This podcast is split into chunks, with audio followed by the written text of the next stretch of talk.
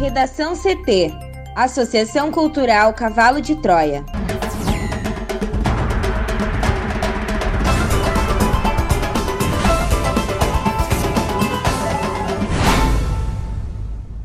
Agora, no Redação CT, candidatos da Prefeitura de Porto Alegre dão início à corrida eleitoral.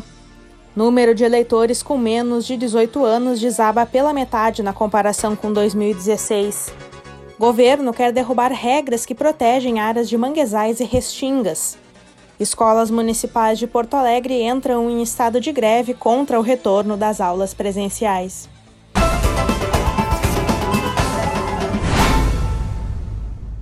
Eu sou a jornalista Amanda Hammermiller, este é o Redação CT da Associação Cultural Cavalo de Troia. Tempo seco em Porto Alegre, a temperatura é de 18 graus. Boa tarde. A semana será intercalada entre sol e chuva no Rio Grande do Sul. Hoje, na região metropolitana, há possibilidade de pancadas de chuva e trovoadas. Em Porto Alegre, a mínima é de 14 graus e a máxima pode chegar aos 22. A previsão do tempo completa daqui a pouco. Uma pessoa morreu e outras quatro ficaram feridas em um acidente de trânsito ocorrido no início da manhã desta segunda-feira na BR-290, em Eldorado do Sul. No quilômetro 135.5 da rodovia, no Parque Eldorado, ocorreu a colisão entre um Chevrolet Classic com placas de Alegrete e um caminhão Scania com placas de Montenegro que estava carregado de lixo. Segundo a Polícia Rodoviária Federal, a passageira do automóvel, Daniela Muniz Vergutz, de 40 anos, morreu nas ferragens do carro destruído. Outros três ocupantes ficaram feridos, sendo que dois em estado grave. Já o motorista do caminhão também teve ferimentos após o tombamento do veículo. O Corpo de Bombeiros Voluntários de Eldorado do Sul também foi mobilizado na ocorrência junto com o Instituto Geral de Perícias. Em Porto Alegre, no final da manhã, um acidente na Avenida Sertório, próximo da Dona Sebastiana, bloqueou a faixa da direita. Houve uma queda de moto no sentido bairro centro e duas pessoas ficaram feridas. Ocupação de UTIs por Covid-19 em Porto Alegre completa sete dias de queda. A repórter Juliana Preto traz os detalhes. Pelo sétimo dia consecutivo, as unidades de terapia intensivas de Porto Alegre registraram queda nas internações de pacientes com coronavírus. De acordo com dados da Prefeitura, atualizados às sete e meia da noite desse domingo, 277 pessoas diagnosticadas com a Covid-19 seguem internadas em leitos de UTI da capital, duas a menos do que no sábado. Ainda que exista uma redução no número de pacientes internados com Covid-19 nas UTIs, a taxa de ocupação se mantém acima de 80%, alcançando a marca de 85,2% nesse domingo. A justificativa, segundo a Secretaria Municipal de Saúde, está na ampliação dos atendimentos a outras demandas, que haviam sido deixadas de ser atendidas no período mais intenso da pandemia na capital. Dos 821 leitos operacionais disponíveis, 277 estão com pacientes com coronavírus confirmado, 27 com pacientes suspeitos da doença e outros 415 com internados por outras enfermidades. O pico no mês de setembro nas UTIs de Porto Alegre ocorreu no dia 4, quando eram 347 pacientes nessas unidades. A data mais recente com ocupação de UTIs semelhante ao pico ocorreu em 20 de setembro, quando 315 pacientes estavam nessa situação, 38 a mais do que neste domingo. Candidatos à Prefeitura de Porto Alegre dão início à corrida eleitoral. A necessidade de isolamento por conta da pandemia, somada à chuva, fez com que o início oficial da corrida eleitoral nesse domingo ficasse ainda mais na internet.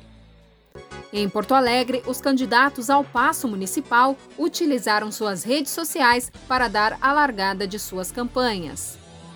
Logo no início do dia, plataformas como o Twitter e o Facebook reuniram postagens e lives da maioria das chapas e apoiadores. A Fernanda Melchiona, do PSOL, fez o lançamento oficial de sua campanha ao lado do seu candidato a vice, Márcio Chagas. Eles estrearam um vídeo gravado no Morro da Cruz e, em seguida, entraram ao vivo lendo depoimentos e trazendo as bandeiras da campanha. Com um tempo estável de sábado, Gustavo Paim, do PP, conseguiu manter parte da agenda e visitou o Morro da Polícia, onde dialogou com a comunidade local que reclamou sobre a falta d'água na região. João Derli, do Republicano, marcou o início da campanha também nas redes, chamando novamente a atenção para o fato de Porto Alegre ser a capital brasileira com maior percentual de idosos. Também no sábado, José Fortunati, do PTB, lançou um vídeo marcando o final da fase de pré-campanha e afirmou que essa eleição é a mais importante dos últimos anos. Juliana Brizola, do PDT, participou no sábado de uma live com o presidente nacional do partido, Carlos Lupe, e no domingo também utilizou as redes para anunciar o início oficial da campanha e divulgar as propostas de governo.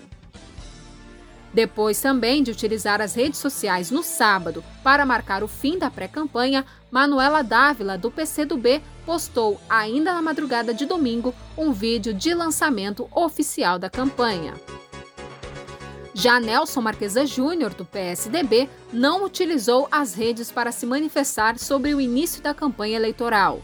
O atual prefeito esteve reunido com a sua coordenação de campanha e marcou o começo oficial da corrida eleitoral em reunião com os candidatos a vereador da coligação formada por PSDB, PSL e PL. Os demais candidatos à prefeitura da capital também realizaram agendas internas e externas e a realização de lives. Para o Redação CT, Juliana Preto. Seguindo ainda nas eleições de Porto Alegre, mais de 800 candidatos disputarão vagas na Câmara. Juliana. É isso mesmo, Amanda. A eleição de 2020 terá 831 candidatos em Porto Alegre, de acordo com dados do Tribunal Superior Eleitoral.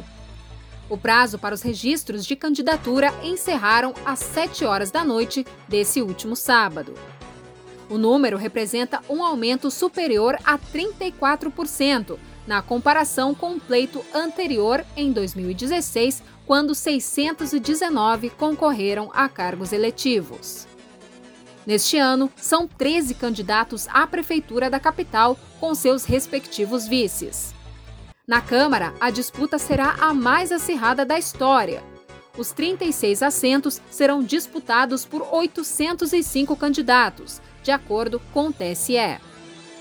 Ao todo, 27 partidos terão representantes no pleito. Oito deles têm pelo menos 50 candidatos. O PP e o PDT são os recordistas, com 55 na disputa cada. Esse sábado foi o último dia para registros de candidaturas. A partir de agora, tem início a propaganda eleitoral.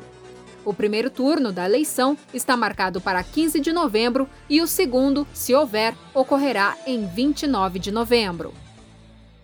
Apesar de serem mais da metade da população de Porto Alegre, as mulheres são apenas 32,7% dos candidatos, o que totaliza 272. Já os homens são 67,3%, com 559. Segundo os dados do TSE, praticamente três em cada quatro candidatos em Porto Alegre são brancos, 74,2% no total. Praticamente metade deles, 402, declararam ter ensino superior completo. Na outra ponta deste quesito, 26 dos postulantes afirmaram que leem e escrevem pouco mais de um milhão de brasileiros com menos de 18 anos estão aptos a votar nas eleições municipais deste ano. O número é 55,4% menor em relação ao pleito de 2016, quando 2,3 milhões de brasileiros com 16 ou 17 anos tiveram a chance de escolher os seus representantes. Com a mudança, o percentual de eleitores com menos de 18 anos passou a representar menos de 0,7% dos 147,9 milhões de brasileiros com direito de votar.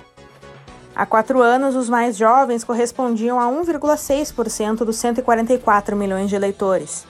A queda mais acentuada foi entre os cidadãos de 16 anos, com apenas 239.961 habilitados para comparecer às urnas. Há quatro anos eram 833.333 autorizados a votar.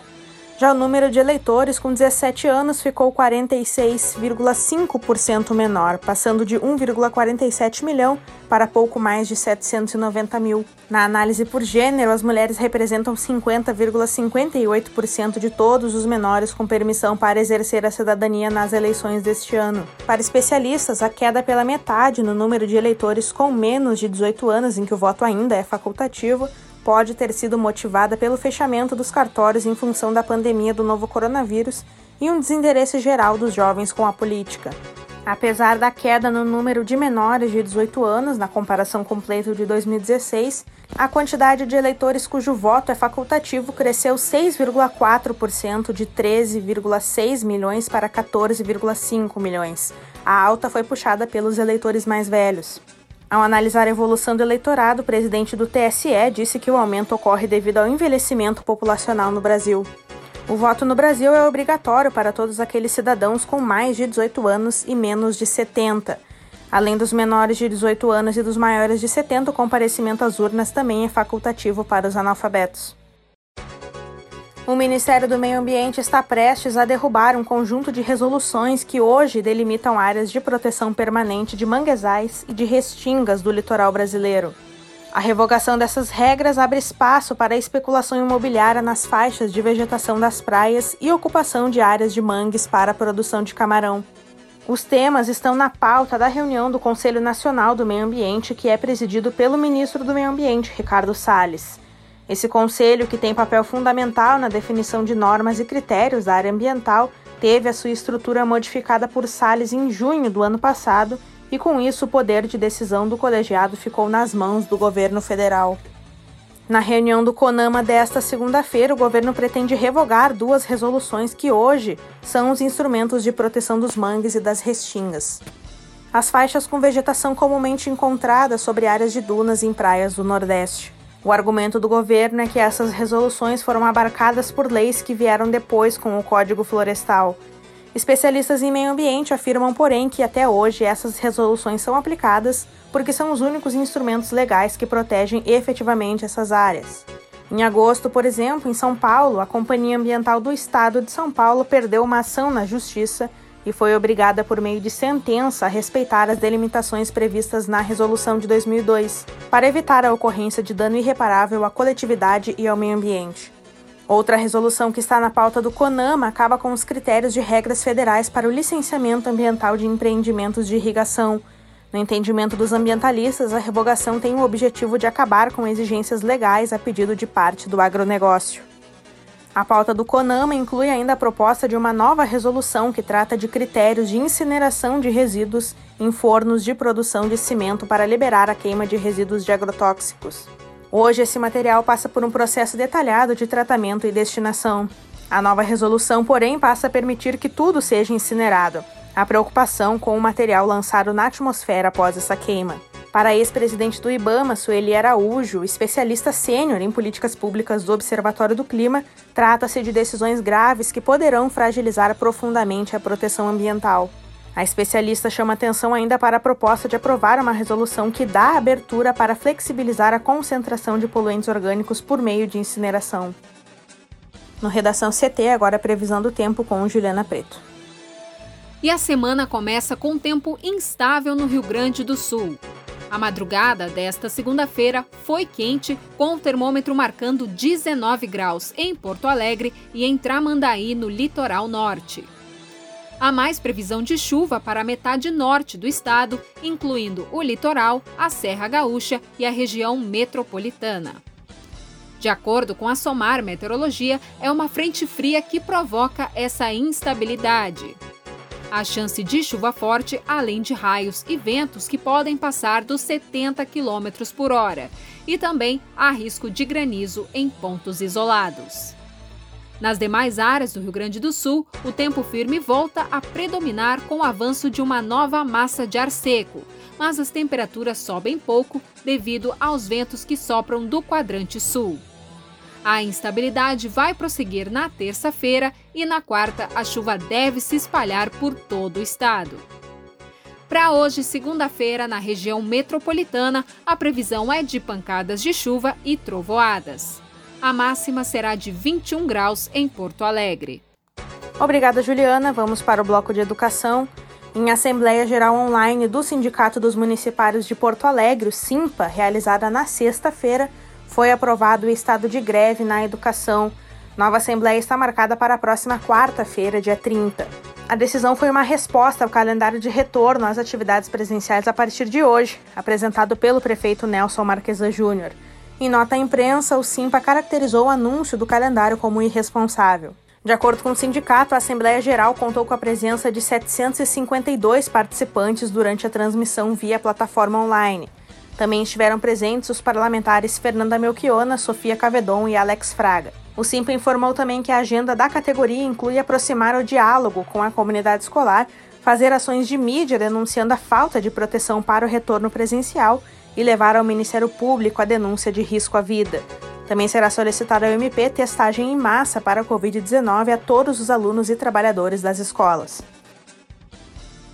Redação CT, apresentação Amanda Hammermiller, colaboração Juliana Preto. Uma produção da Associação Cultural Cavalo de Troia com o apoio da Fundação Lauro Campos e Marielle Franco. Próxima edição amanhã, a uma hora. Boa tarde.